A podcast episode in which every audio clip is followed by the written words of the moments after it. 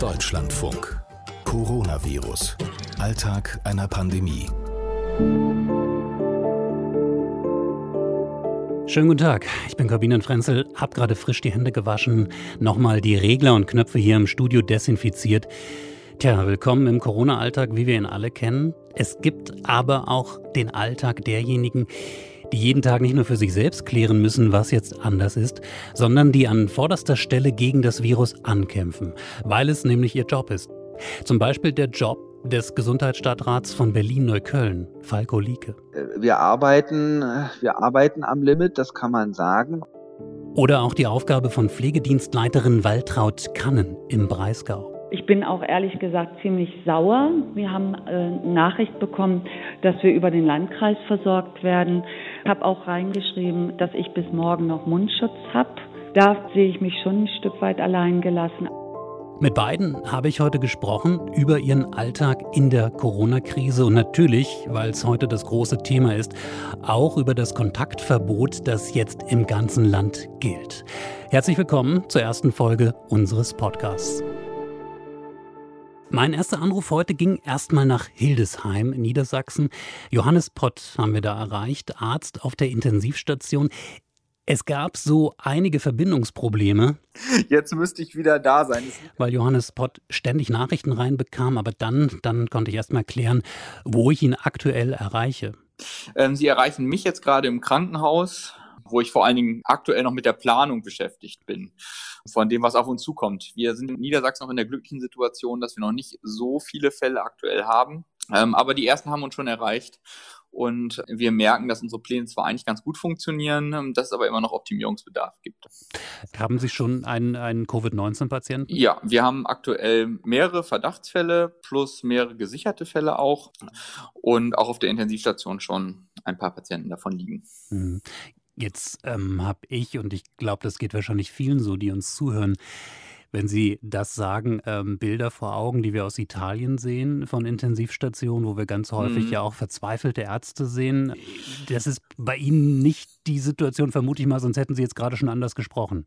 Wir hoffen auch, dass wir rechtzeitig reagiert haben. Also wir planen ja schon seit mehreren Wochen aktuell, haben unsere Bestände an Schutzausrüstung aufgefüllt, haben das Personal aus der zweiten Garde mobilisiert oder Teams gebildet, so kann man das eigentlich sagen, um auch Mitarbeiter gesund zu halten, die jetzt eher zu Hause bleiben und mobilisiert werden können, wenn andere krank werden und haben unsere Bettenkapazitäten erhöht ähm, so dass wir auch mehr beatmete Patienten versorgen können, als wir das normalerweise tun und hoffen eben gerade deshalb, dass wir von der Natur sozusagen die Zeit gegeben bekommen haben, dass wir ein bisschen mehr Kapazität haben, uns besser vorbereiten können, dass wir in die Situation, wie es in Italien ist, eben gar nicht hineinlaufen. Mhm. Wie, wie kritisch ist die Situation mit den Patienten, die Sie da haben? Also gibt es da wirklich kritische Fälle, wo Sie, wo Sie jeden Tag Sorge haben müssen? Ja, selbstverständlich. Also Patienten, sobald die auf die Intensivstation kommen, damit muss man damit rechnen, dass die eben so ein Lungenversagen entwickeln. Und das ist ja auch überwiegend das, woran die Patienten in Italien versterben. Ähm, das sind hochkritische Intensivpatienten. Da muss man jeden Tag damit rechnen, dass es sich in die eine oder in die andere Richtung entwickelt. Also sprich, dass sie überleben oder dass sie versterben.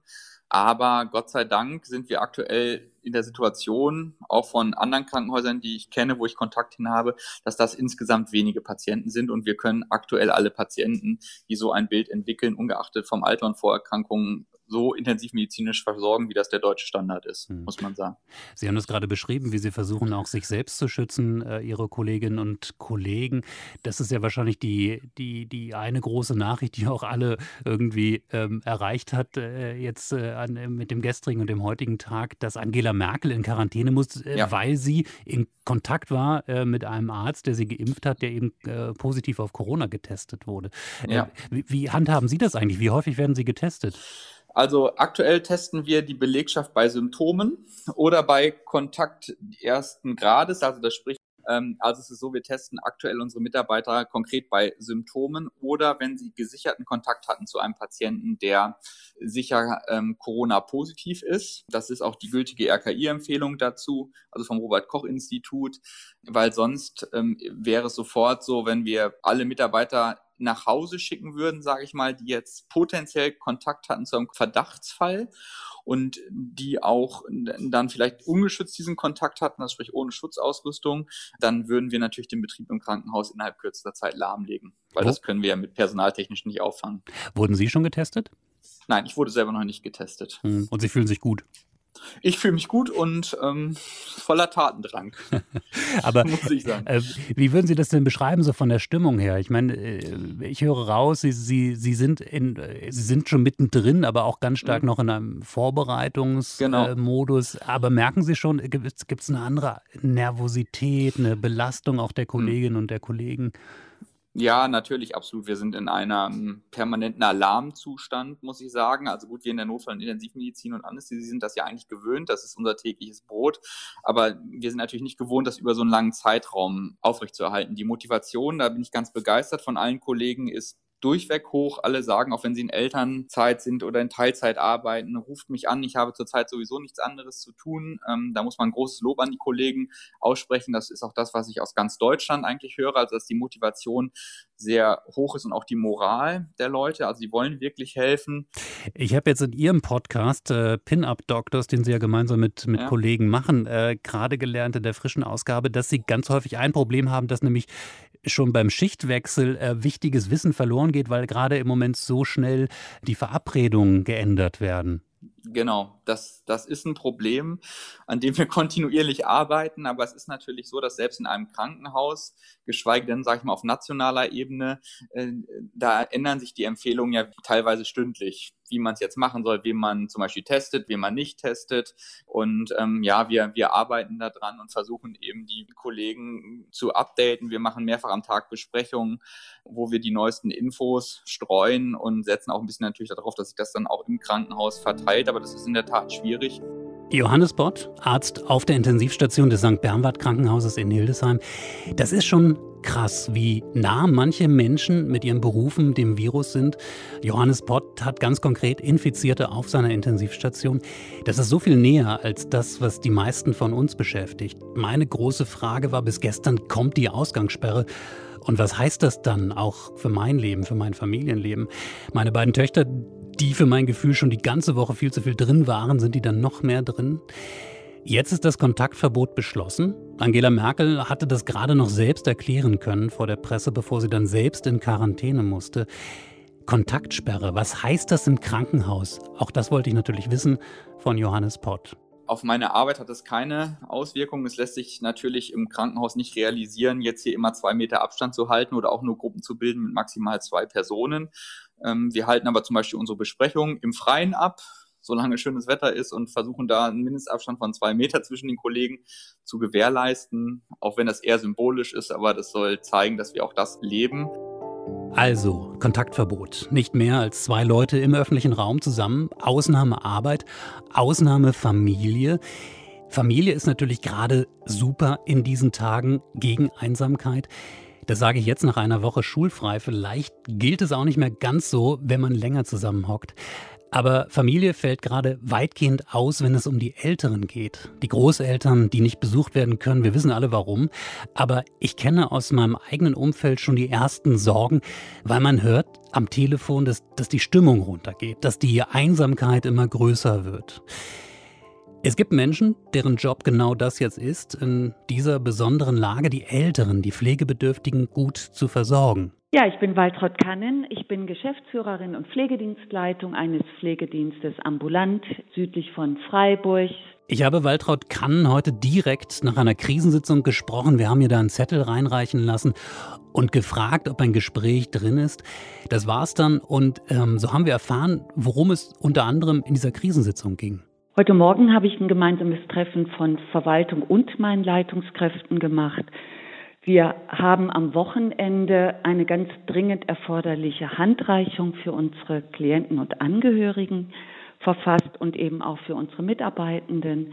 Wir haben zurzeit das Thema, dass ja keiner so wirklich weiß, was ist das Gebot der Stunde, wie haben wir unsere Masken zu verwenden, in welchen Situationen Handschuhe anziehen. Und ich hatte am Freitag einen Bekannten gebeten, der Hygieniker ist, mit mir zusammen hier etwas fachlich Fundiertes zu entwickeln. Das heißt, da gibt es und gab es große Verunsicherung auch bei den Mitarbeiterinnen und Mitarbeitern, die Sie, die Sie haben? Die Verunsicherung, glaube ich, ist auf allen Seiten. Wir haben es mit einem Virus zu tun, da wissen wir noch nicht so ganz genau, wie können wir uns schützen. Und was uns einfach immer deutlicher geworden ist in den letzten 14 Tagen, Es geht darum, uns zu schützen, damit wir das Virus nicht zu unseren Klienten und Klientinnen bringen, die die Risikogruppe sind. Und das hat uns in der letzten Woche auch sehr beschäftigt oder ging mir auch wirklich ins Bett nach, dass ich überlegt habe, es wird jetzt sehr viel davon gesprochen, dass unsere Krankenhäuser aufgerüstet sind, Intensivstationen auch gut ausgestattet sind. Das ist sicher wichtig.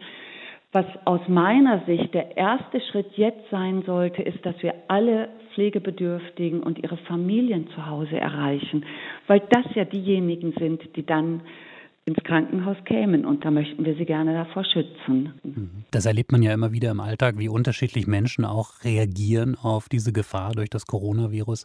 Wie haben Sie das erlebt? Wie viel, wie viel Angst ist da? Sie haben ja äh, mit unterschiedlichen Menschen mhm. zu tun, mit Ihren direkten Mitarbeitern, wo möglicherweise mhm. Angst ist, aber auch eben bei Angehörigen. Mhm. Das ist so, ja, da erlebe ich tatsächlich so, so eine ganz große Spanne. Die einen, die aus meiner Sicht viel zu cool waren. Ich hatte letztes Wochenende einen Angehörigen aus dem Elsass, für den das selbstverständlich war, dass er seine Mutter hier in Bad Krotzing besuchte. Jetzt so, wir hatten da ja schon das Elsass war schon Risikogebiet und da habe ich gemerkt, da kam meine Mitarbeiterin vor Ort nicht mehr weiter. Und da war es wichtig, dass ich mich dann eingeschaltet habe und um Verständnis geworben habe auch. Und wir leben auf der anderen Seite dann auch äh, viele Menschen, die aus meiner Sicht auch, auch zu große Ängste haben, beziehungsweise wo ich es nochmal wichtig finde, äh, sie auch einfach schlicht und weg äh, zu informieren über das, was derzeit geboten ist. Also mir ist es immer noch wichtig, zu sagen, die Kirche bleibt im Dorf und äh, wir gucken immer wieder, dass wir uns fachliche Informationen holen und dann das Gebotene zu tun. Und das ist so etwas, was wir auch machen. Wir, da, bei uns denkt nicht einer alleine, sondern wir gucken, dass wir uns dann schnell zusammenschließen, sei es per Telefonkonferenz mit meinen Kollegen von den anderen Diensten oder sei es auch hier im Haus, dass wir einfach die Expertisen zusammenwerfen und dann gemeinsame Wege suchen. Es ist eine ganz große Verunsicherung da. Mit diesem heutigen Tag, mit dem heutigen Montag, äh, haben wir eine neue Situation.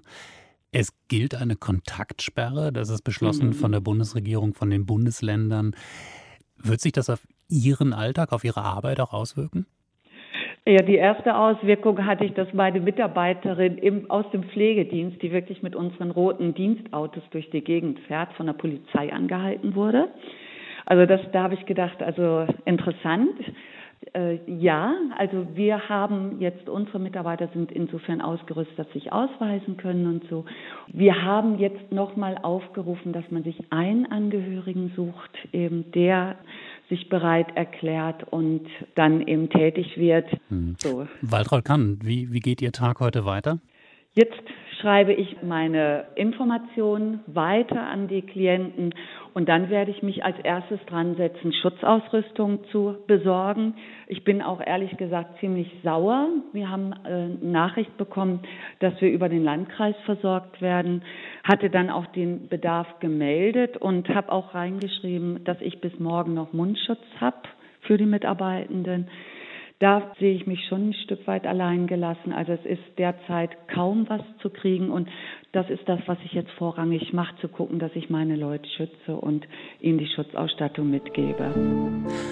Waltraud Kannen von der Sozialstation Südlicher Breisgau. Ich glaube, darauf werden wir in den nächsten Tagen immer wieder schauen müssen. Wie gut ist eigentlich die Ausstattung? Nehmen wir bestimmt auf in den nächsten Tagen in unserem Podcast Coronavirus Alltag einer Pandemie. Wir haben noch ein Gespräch geführt heute mit einem Mann, der berufsmäßig für Gesundheit vieler, vieler Menschen in der Hauptstadt zuständig ist. Mein Name ist Falko Lieke, ich bin Stadtrat für Jugend und Gesundheit aus dem wunderschönen Bezirk Neukölln. Und Neukölln hat 330.000 Einwohnerinnen und Einwohner und wir sind da für die Gesundheit auch verantwortlich. Gesundheitsämter, ähm, was die so machen, war wirklich keine Frage, die mich groß beschäftigt hätte vor der Corona-Krise dass Sie jetzt unglaublich viel zu tun haben. Und äh, was hat mir Falko Lieke erzählt? Ich sitze im Büro vor meinem Computer und äh, kommuniziere hauptsächlich telefonisch und per E-Mail. Mhm. Das heißt, heute haben, hatten Sie noch kein Meeting mit äh, Menschen im Raum? Nein, nur meine unmittelbaren Kolleginnen und Kollegen aus dem Büro, mit denen ich natürlich entsprechenden Abstand halte und alles andere kläre ich telefonisch. Ich habe gerade mit meinem Amtsarzt telefoniert. Ich werde heute auch nicht in die Lagebesprechung kommen, sondern das alles per Telefon und E-Mail erledigen. Mhm. Sie haben mit Ihrem Amtsarzt telefoniert aus, aus einem ähm, akuten Grund. Äh, es Ihnen gut? Mir geht's gut. Ich erkundige mich natürlich ständig, wie die Lage vor Ort ist. Wollte natürlich auch wissen, wie viele bestätigte Fälle wir haben. Wir haben mit Stand 11.34 Uhr 99 bestätigte Fälle. Weitere erwarten wir heute definitiv. Wir haben gut 1200 Kontaktpersonen unter Quarantäne. Und äh, das ist schon alles sehr herausfordernd für uns. Hm, mit wie vielen Leuten kümmern Sie sich jetzt gerade um diese Situation? Also wir haben äh, jetzt knapp 40 Kolleginnen und Kollegen an Bord. Wir haben äh, in der letzten Woche entschieden, alle unter Quarantäne befindenden Personen anzurufen, einmal am Tag, um zu hören, wie ist das Befinden, brauchen die Menschen irgendwas, können wir irgendwas tun. Und daraus wird sich mit Sicherheit im Laufe der Woche auch noch weiteres ergeben, zum Beispiel, dass wir einen Einkaufsservice organisieren oder auch mal jemand, der mit dem Hund geht. Hm. Da sind wir eigentlich auch schon bei dem großen Thema auch dieses Tages. Das war ja die große Frage, kriegen wir eine Ausgangssperre, ähm, ein Ausgangsverbot in, in Deutschland? Jetzt ist es ein Kontaktverbot, das die Bundesregierung, die Bundesländer gemeinsam erlassen haben. Hat das konkrete Auswirkungen für Ihre Arbeit auch? Ja, ganz, also ganz, ganz äh, viele Termine sind abgesagt, äh, also eigentlich alle. Äh, wir haben jetzt nur noch im Prinzip Abstimmung mit dem Gesundheitsamt, Abstimmung mit den anderen Stadtratskollegen hier im Bezirksamt. Morgen wird unser Krisenstab tagen. Da werden wir weitere Verabredungen treffen, was als nächstes zu tun ist. Ob wir zusätzliche Autos benötigen, um die Kollegen im Außendienst zu verstärken. Wir haben ein großes Problem übrigens, was die Testungen angeht. Die Testungen, die wir in den Gesundheitsämtern machen, hat inzwischen ein Ausmaß angenommen, dass das echte Engpässe in den Laboren hervorruft und vor allen Dingen auch die Testungen in den Krankenhäusern, die eine höhere Priorität haben, mitunter sehr lange dauern, inzwischen zwischen vier und fünf Tage, bis das Ergebnis da ist. So lange müssen die Menschen dann im Krankenhaus bleiben. Würden Sie denn sagen, Sie sind jetzt schon am Limit? Äh, wir arbeiten, wir arbeiten am Limit, das kann man sagen, und wir müssen deshalb auch mitunter unsere Verfahrensweisen umstellen, um uns zu entlasten um einfach auf die neue Situation, auf die Menge der Fallzahlen reagieren zu können.